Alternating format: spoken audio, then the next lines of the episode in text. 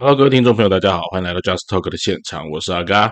今天要跟大家聊的主题呢是公务员的职场生存学。好，那为什么我要讲到公务员呢？首先，我要先讲，因为公务员最近真的是我在工作上跟公务员打交道，真的是高官刚就被送哎哈，这真的是，我就说真的啦，就是阿嘎之前也在那个中央待过哈，那现在来到地方，那身份当然换了一下哈，过去是从那个。呃，在中央里面服务嘛，那现在换成是厂商的身份。之前我在中央的时候就有发现说，呃，中央跟地方的公务员生态有很大的不同。但是最近真的是跟某一个县市的那个那个政府官员的人打交道的时候，真的觉得太夸张啊，too much 啊。但是我们常常讲啊，有时候要说人家之前，我们是不是应该换位思考一下，去讲讲看为什么他要这么做？哦，我们常常说嘛，有时候在读历史，你要读得出历史人物当下的不得已。那在评论职场人物的时候，我们也要切换到他的角度去理解、去同理，甚至更深层的去理解他说哦，为什么他会这么做？那进一步呢，可能在跟他相处的时候，你会有一些地方你会获得一些释怀哦。毕竟大家都知道嘛，你跟公务员相处，跟公务员工作，他就是公务员啊。哦，公务员最基本的一个原则叫做程序正义，他不太可能跟你讲效果、效益什么之类的啦。反正程序对了啊，然后依法行政啊，如果有依法行政还好，让他不想依法行政的时候，你要看得懂他在玩些什么把戏啊。那当然，我们今天这个公务员玩哪些把戏这件事情，我觉得不在今天讨论范围之内啦。但是阿嘎就是因为最近跟公务员实在相处实在太太多阿里亚扎的心情哦，我真的觉得哪一天再跟大家分享一下。但是我们先换个角度，先来聊聊看公务员的职场生存学这一集，我们就从这个角度开始切入。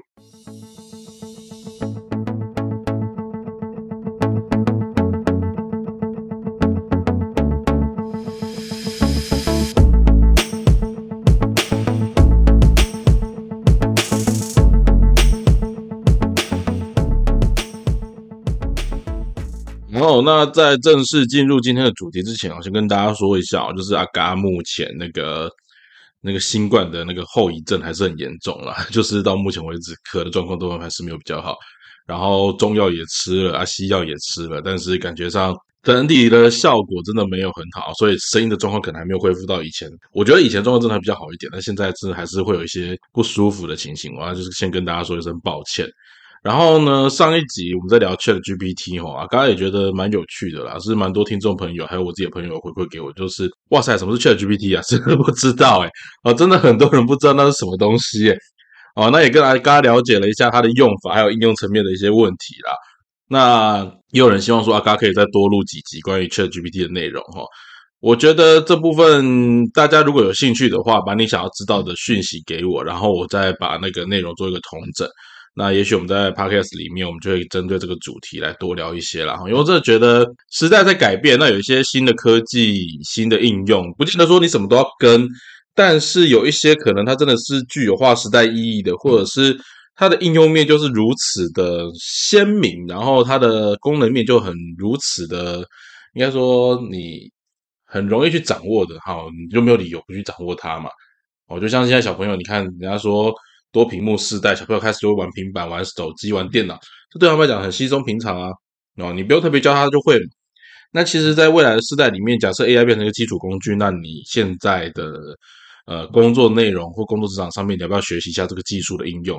哦，尤其是我真的觉得啦，哈，像老师啊，你在很多学校学生交作业的时候，你起码哦，你要知道他作业怎么有哪些管道会出来嘛。你不要让学生连怎么样作弊的，你这个能力都没有了，还去当人家老师就很可惜哈。啊，这是后话了哈。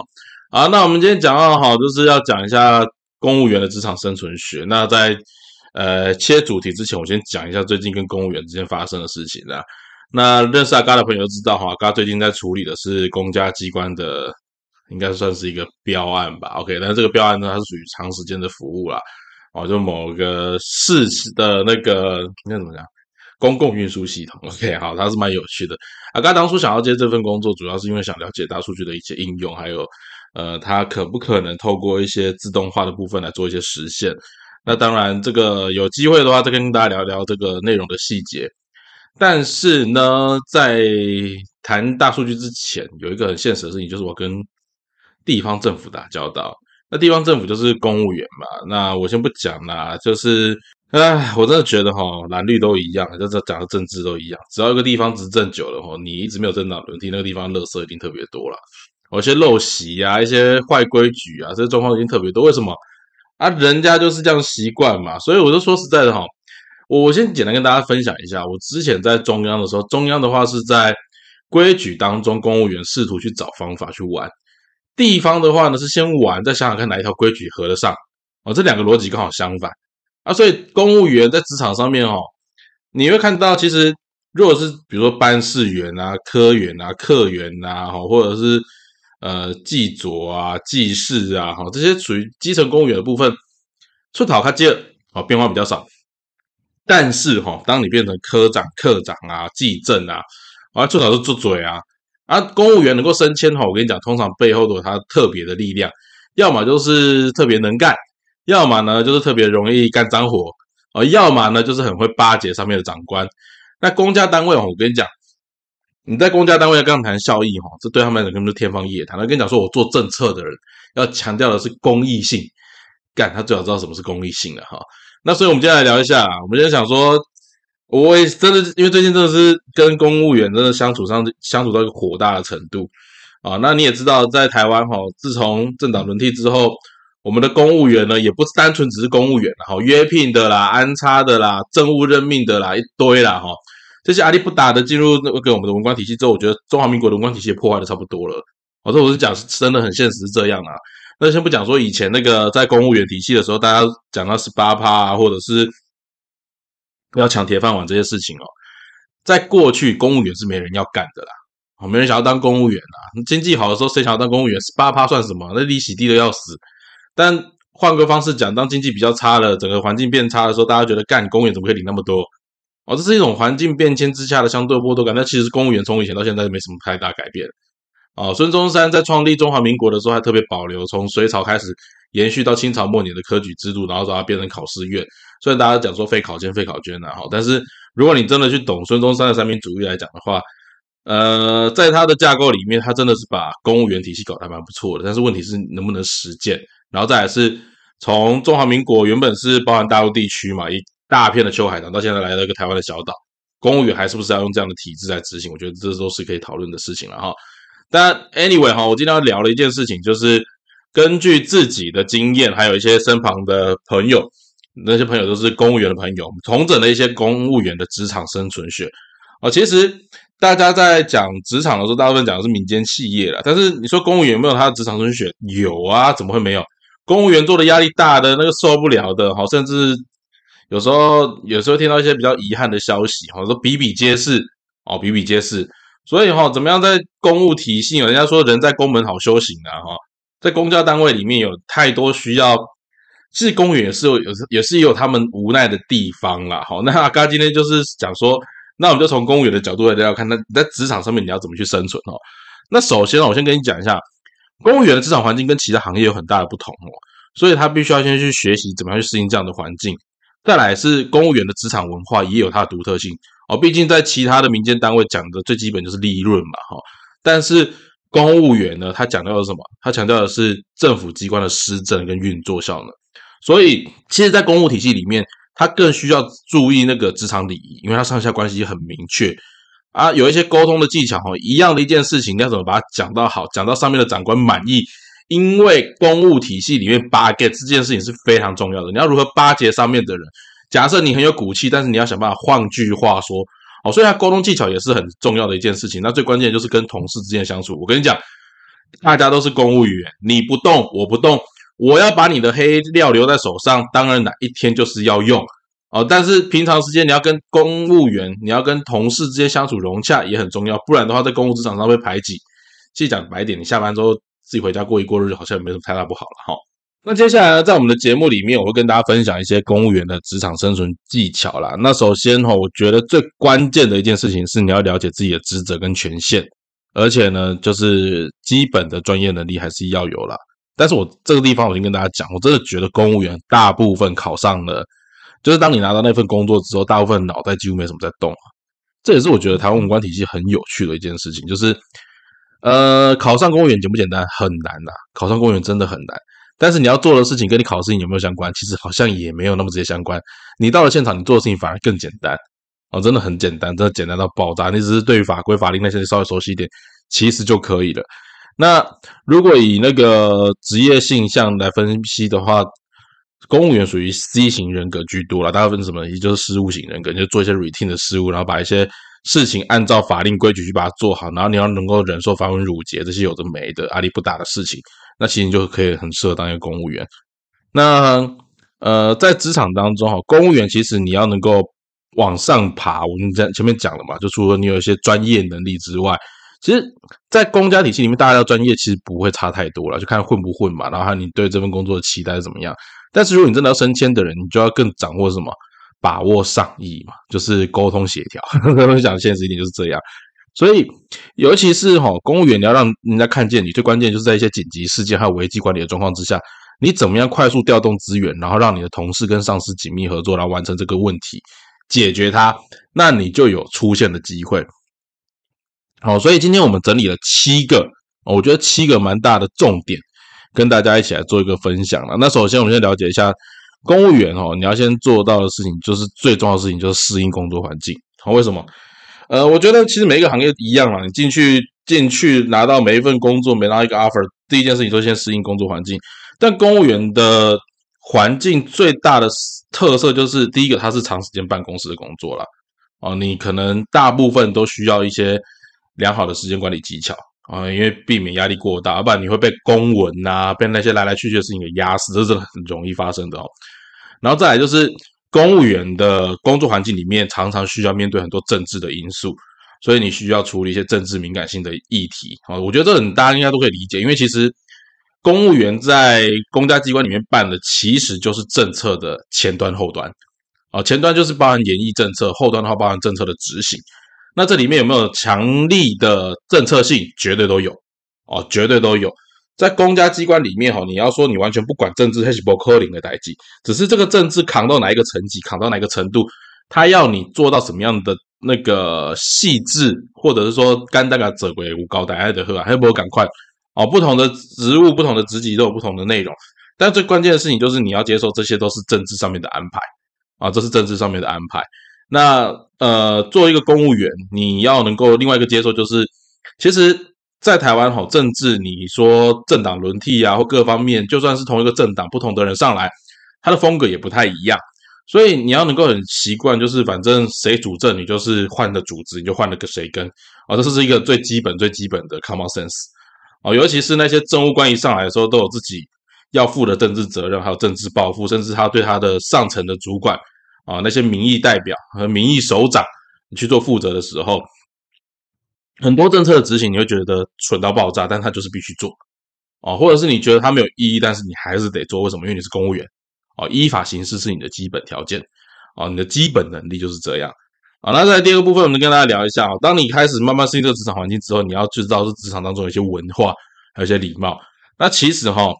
呃，在公务员的体系里面，最关键的一件事情是你要依法行政，然后那些工作程序啊、法令的规范，你一定要能够遵守，因为那是最基本的 common sense。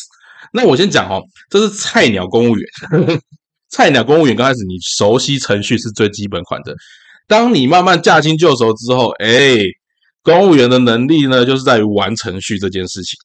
哦，你要把程序玩在手掌心的，大部分人可能很少 touch 到这一块啊。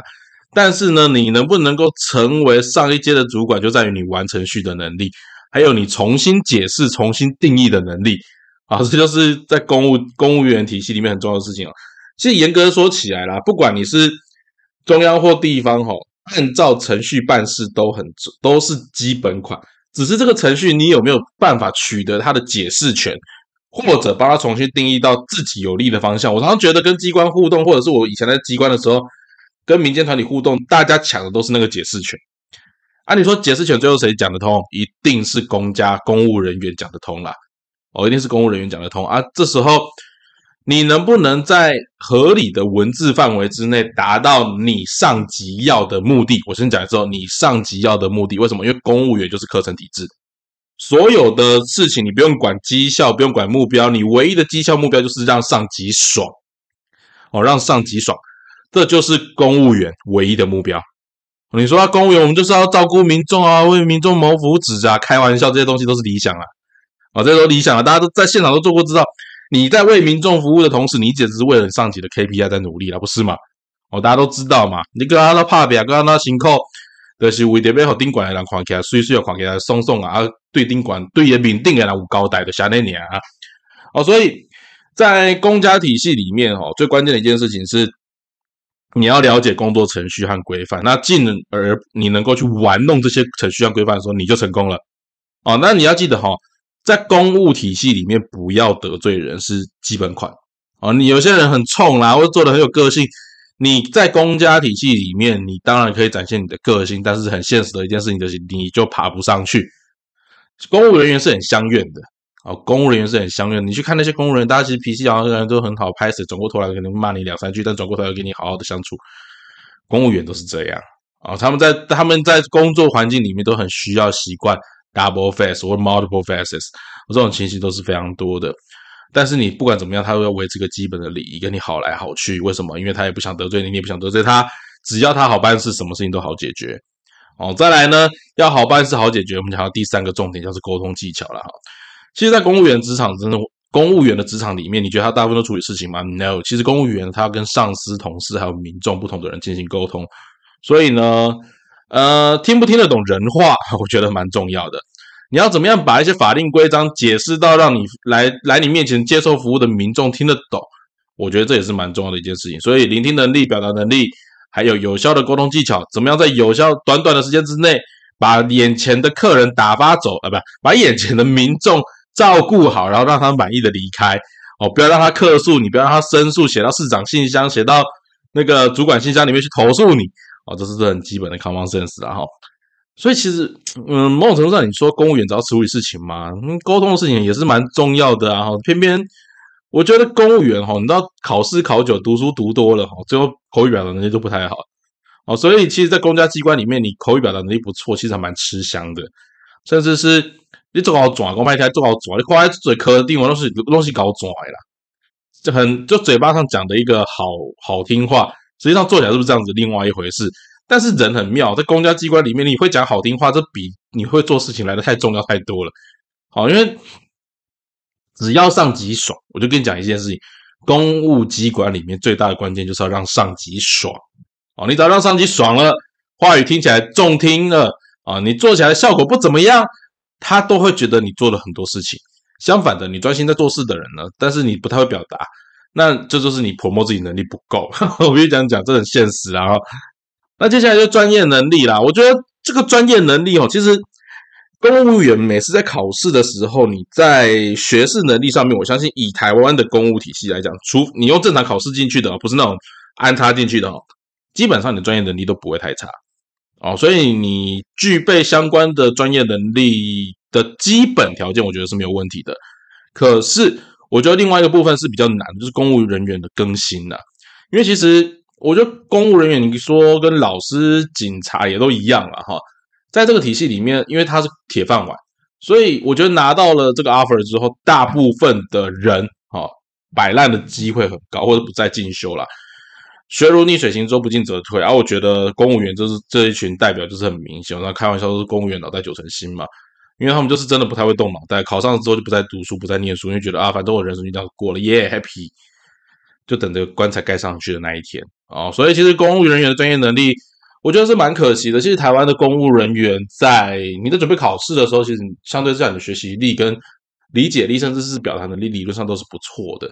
但是哈，因为你考上公务员之后，你就大部分时间都在做自己 routine 的事务啊，哈，所以你就觉得啊，事情很多，下班之后我不想碰相关的事情了，所以进修的部分就少很多。而我觉得，包含你在其他方面的兴趣，其他方面专业能力也会相对之下弱了很多。我觉得这个是蛮可惜的一件事情啦。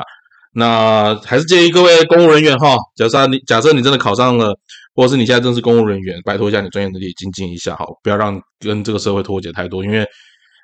啊，在过去你可以讲说公务员是铁饭碗啊，但是未来哈，台湾的局势如此的多多变诡谲，你还能够好好当公务员吗？也不见得了哈。然后那再来呢，我觉得蛮关键的一件事情是公务人员的危机处理能力啊。第五点了，公务人员其实你常常需要面对紧急的事件和危机啦。为什么？因为政治这件事情经常就是存在风险嘛。哦，你像我们前一阵子行政院的发言人，就因为哎去某人间去过去十一年前的资料被挖出来，那你当然就要临时要处理要反应啊。哦，那其实过去都觉得危机处理好像并不是很常发生哦，但是在他的公职生涯里面哦，还有现在跟那个公家机关的互动里面，他妈的我每天好几起紧急事件和危机啊。所以我觉得。呃，公务人员怎么样能够在危机事件的时候展现你的从容不迫，然后展现你的问题解决能力？这反而是我觉得在公职上里面非常重要的一件事情。人家说这两款给的是 QQ，欢迎 g i n g i n 的哈，这种人在，然后平常呢你又不会去得罪长官，但关键时刻你又能跳出来解决问题。我跟你讲，长官爱死哦，长官就爱这一位哦，平常乖乖的，但是解决问题的时候又能够来帮我看。这就是公务人员的需求啦，啊，这是公务人的需求啊，所以其实，在突发事件当中，哈，公务人员你平常的呃察言观色，然后你平常对于资源调动的能力，还有解决问题的能力的思考，你平常可以看在眼里，但是关键时期要你站出来的时候，你能够站出来帮长官扛下来，帮长官解决问题，那你就红了啊。那接下来的话，我觉得。既然你要有红这件事情，你要有危机处理能力，相对之下你的竞争力也要很强。所以我觉得，呃，有些人你说那些人当科长，真没什么在调，像这科定啊，不是这科定啊，这这记证哈。但我我我先跟你讲哦，一个人可以上去，绝对他有他独特的竞争力，他比你懂这个环境的生态需求嘛。这就是什么？他的竞争力啊。你说巴结是一种竞争力吗？开玩笑，有一些巴结要你膝盖跪下去，你还跪不下去嘞。啊，有些人就是跪下来舔大便给你吃，让上面的长官觉得他是一个好的哈巴狗，他也可以舔得很开心。这是不是能力？他当然是能力嘛。哦，所以公务人员在职场当中，他其实有竞争的压力啦。你看哦，一样这一群公务员上来，为什么人家挑他不挑你？哦，或者是说，在这么多人当中，今天升迁的，为什么上面的长官要挑你上来？就是因为除了你可以危机解决之外，你有独特的，比如说你能够勘察上意，我觉得是最关键的一件事情。你体谅、你了解长官的视野，你了解长官的心情，因为这不是代表你了解长官个人，是因为你能够看得更高、看得更远。我这样讲有没有很好听的感觉？哎，但它是个现实，它是一个现实。哦，所以这块你是需要去理解的。所以，呃，公务人员在竞争力的部分。我们这样讲啊，你了解你上层的长官，他就会觉得说，哦，你的专业能力也不错，你就拉上来。他觉得，哦，你的的视野可以跟我看的一样，甚至很多时候你看的视野比我更高，但是你又能够在我面前展现出谦逊的态度。哇，嘎一击中老，我跟你讲，很多长官心情都会这样子，给你一个大大的 honest 出去。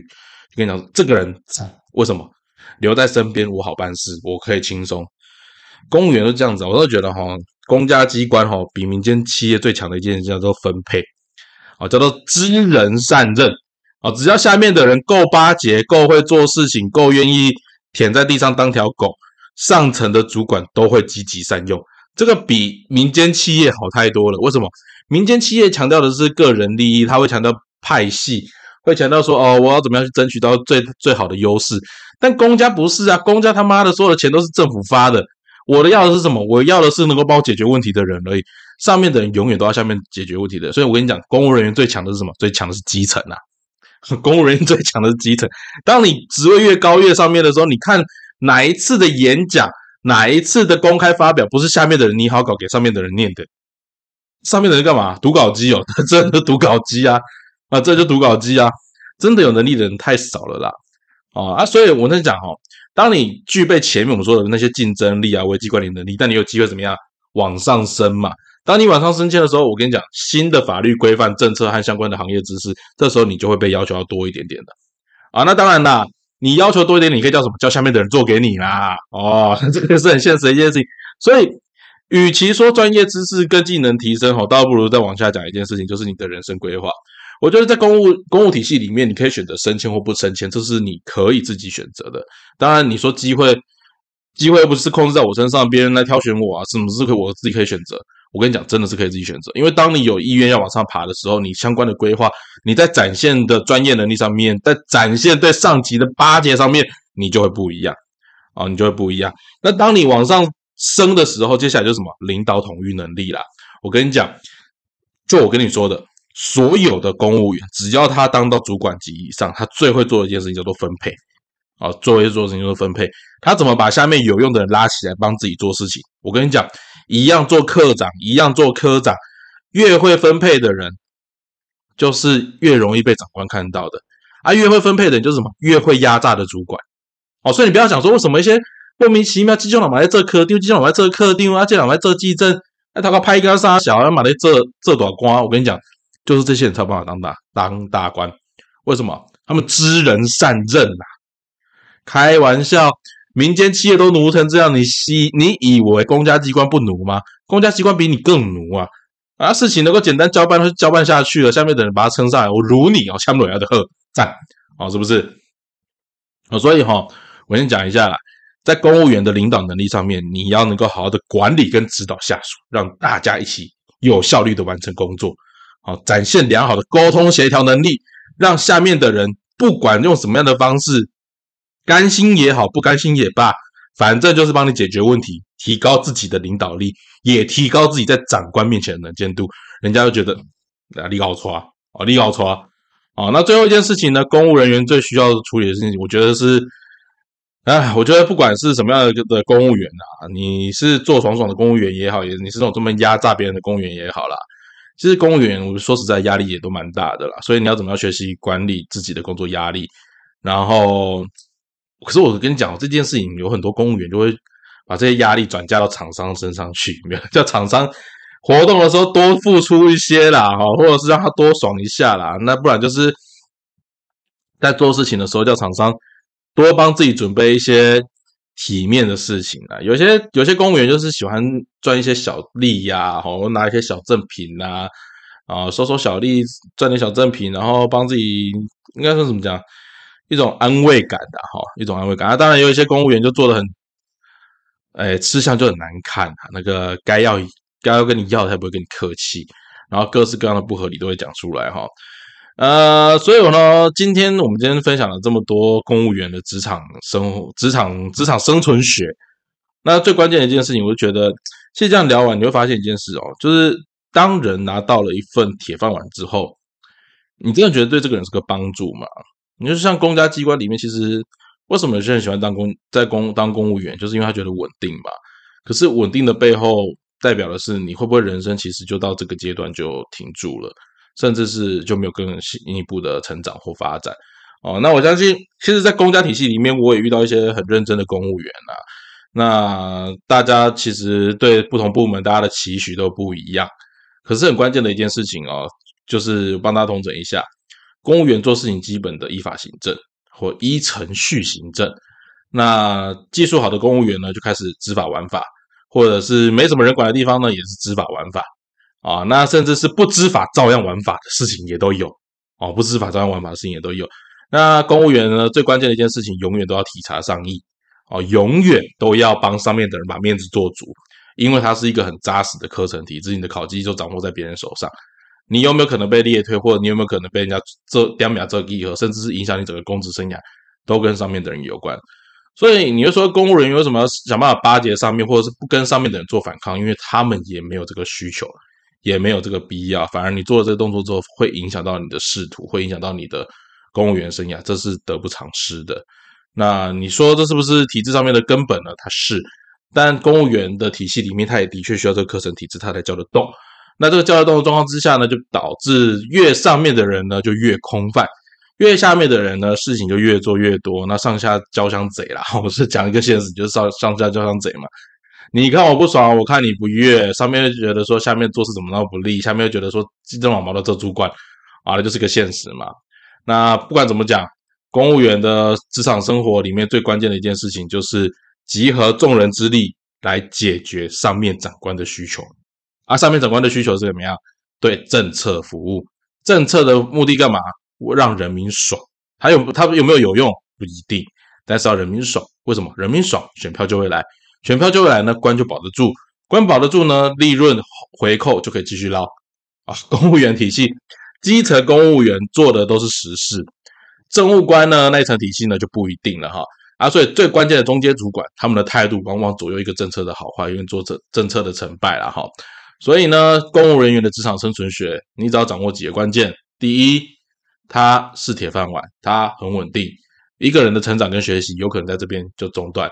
第二件事情就是，在公务员体系里面，你永远要体察上意，人民绝对不是你的第一优先。只要你把上面服侍的好好的，就算人民对你有再多的干掉。上面的人永远都有办法听你。那最后一件事情就是，有理想、有抱负的人，你可以去当公务员，但是他应该只是你赚钱的一个工具。如果你真的想在政府部门，或者是真的想为这个社会做点事，那还是不要去当公务员吧。哈哈，这是啊，刚刚简单的跟大家分享啦。那那改天有机会再跟大家聊聊看，我跟公务员相处的一些细节。那不知道你对这一集的内容有什么样的想法？欢迎你留言给我。那我们的节目就到这边。大家下次再见喽，拜拜。